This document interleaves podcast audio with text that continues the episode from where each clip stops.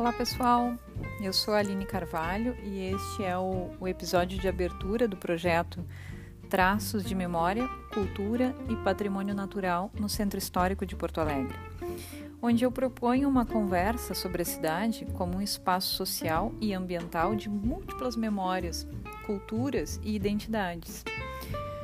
Então eu pretendo que este canal contribua com os conteúdos culturais e que sirva de entretenimento para esse período de isolamento social. E que, em um momento futuro, assim que possível, traga inspiração para novos roteiros e passeios pela cidade. Esse projeto foi selecionado para o edital Universidade Fevale, SEDAC, Financiamento de Projetos Culturais Digitais, e conta com o patrocínio do Procultura Rio Grande do Sul, RS FAC, Fundo de Apoio à Cultura. Bom, eu vou iniciar pedindo a vocês que, depois de ouvir esse podcast, nos dê um like lá na página do Facebook e do Instagram. Esses canais são anexos ao do projeto e trazem outras histórias e curiosidades sobre o planejamento inicial das praças e suas ocupações até o presente momento. Então é importante que você compartilhe esse podcast com a sua rede de amigos e continue conosco pelos próximos episódios. Bom, então eu convido vocês a me acompanhar nessa narrativa sobre as paisagens culturais e naturais que compõem a cidade de Porto Alegre.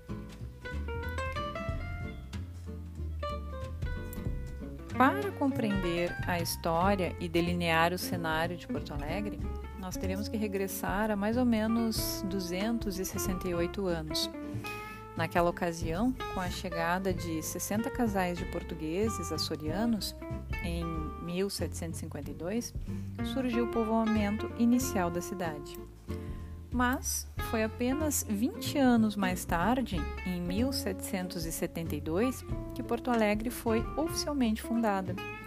A cidade já foi chamada de Freguesia de São Francisco do Porto dos Casais, Nossa Senhora da Madre de Deus e Porto de Viamão, antes do atual nome de Porto Alegre. Após tornar capital da capitania, passou a receber, a partir de 1824, imigrantes de múltiplos lugares alemães, italianos, espanhóis, africanos, poloneses, judeus e libaneses, que contribuíram com a riqueza da formação cultural dessa cidade.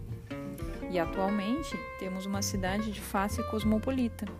Isso porque expressa suas origens étnicas através das demonstrações culturais presentes na pluralidade dessa cidade.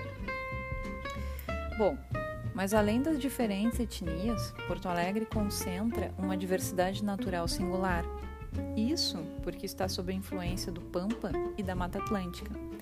Desse modo, é possível perceber a fauna e a flora nativas dos dois biomas que compõem as paisagens naturais e culturais dessa mesma cidade. Por sua vez, as paisagens de Porto Alegre são formadas por um mosaico um mosaico de áreas urbanizadas com a edificação de residências, comércios. Tem também as áreas rurais com a agricultura familiar, orgânica e convencional. E ainda os morros com matacões e áreas íngremes, os campos, matas e banhados de várzea. Tudo isso na mesma cidade, compondo as paisagens. E além desses atributos naturais, ainda há espécies exóticas, ou seja, que foram trazidas pelos primeiros imigrantes e que se estabeleceram facilmente na paisagem. Dessa maneira, compartilharam a cena com as espécies nativas que já ocorriam e já estavam presentes no local. Alguns exemplos são espécies exóticas vegetais, que são comumente encontradas em vias e também em praças urbanas da cidade. Por outro lado, em algumas dessas praças, como as do centro histórico, elas foram propositalmente introduzidas nos projetos paisagísticos. Esses projetos eram baseados na estética arquitetônica urbanista europeia, e isso se justifica. Entretanto, chegaram às praças por volta do início ou anterior ao século XX e permaneceram por lá até hoje. Mas Não foram só as diferentes etnias que moldaram a cultura da cidade. Além disso, Porto Alegre também sofreu a influência no seu patrimônio natural, a partir dessa miscigenação de espécies florísticas trazidas pelos novos habitantes. Se antes pouco se valorizava e utilizava as espécies típicas da região, hoje essa compreensão mudou. Então, sobre esse assunto e esse tema, de espécies exóticas, atualmente tem-se uma outra compreensão, o que é mais favorável. A de que muitas não são tão inofensivas quanto se acreditava, pelo contrário, podem causar danos irreversíveis à paisagem natural dos locais onde foram introduzidas. E foi pensando nisso que diversas organizações internacionais e nacionais elaboraram leis que normatizam a introdução dessas espécies. Aqui mesmo no Rio Grande do Sul tem-se uma lista oficial de espécies exóticas invasoras, que estabelecem normas de controle e dá outras providências. E ainda, pensando sobre essas medidas protetivas para com as paisagens naturais de Porto Alegre, realizou-se o tombamento da Mata Atlântica e de seus ecossistemas associados. Então, aqui na cidade, esse bioma ele é tombado. E essa ação foi realizada pelo Instituto do Patrimônio Histórico e Artístico do Estado, o IFAI. Bom, e isso significa dar maior atenção aos remanescentes naturais da paisagem, valorizando-os, contemplando-os em projetos de restauração e conservação ambiental. Tudo isso porque se entende que a presença das árvores ajuda a garantir a biodiversidade, a saúde ambiental dos centros urbanos.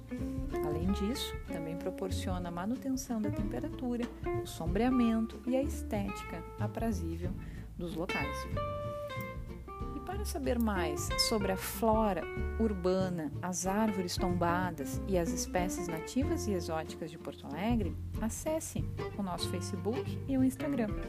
E confira as matérias elaboradas exclusivamente para esse episódio. Então fica o convite, após o término do isolamento social, que você escolha um belo dia, uma bela companhia e visite algumas das praças do Centro Histórico de Porto Alegre Desse modo, poderá conhecer sua história e paisagens associadas a essa bela cidade. Para isso, deixarei algumas recomendações nos próximos episódios.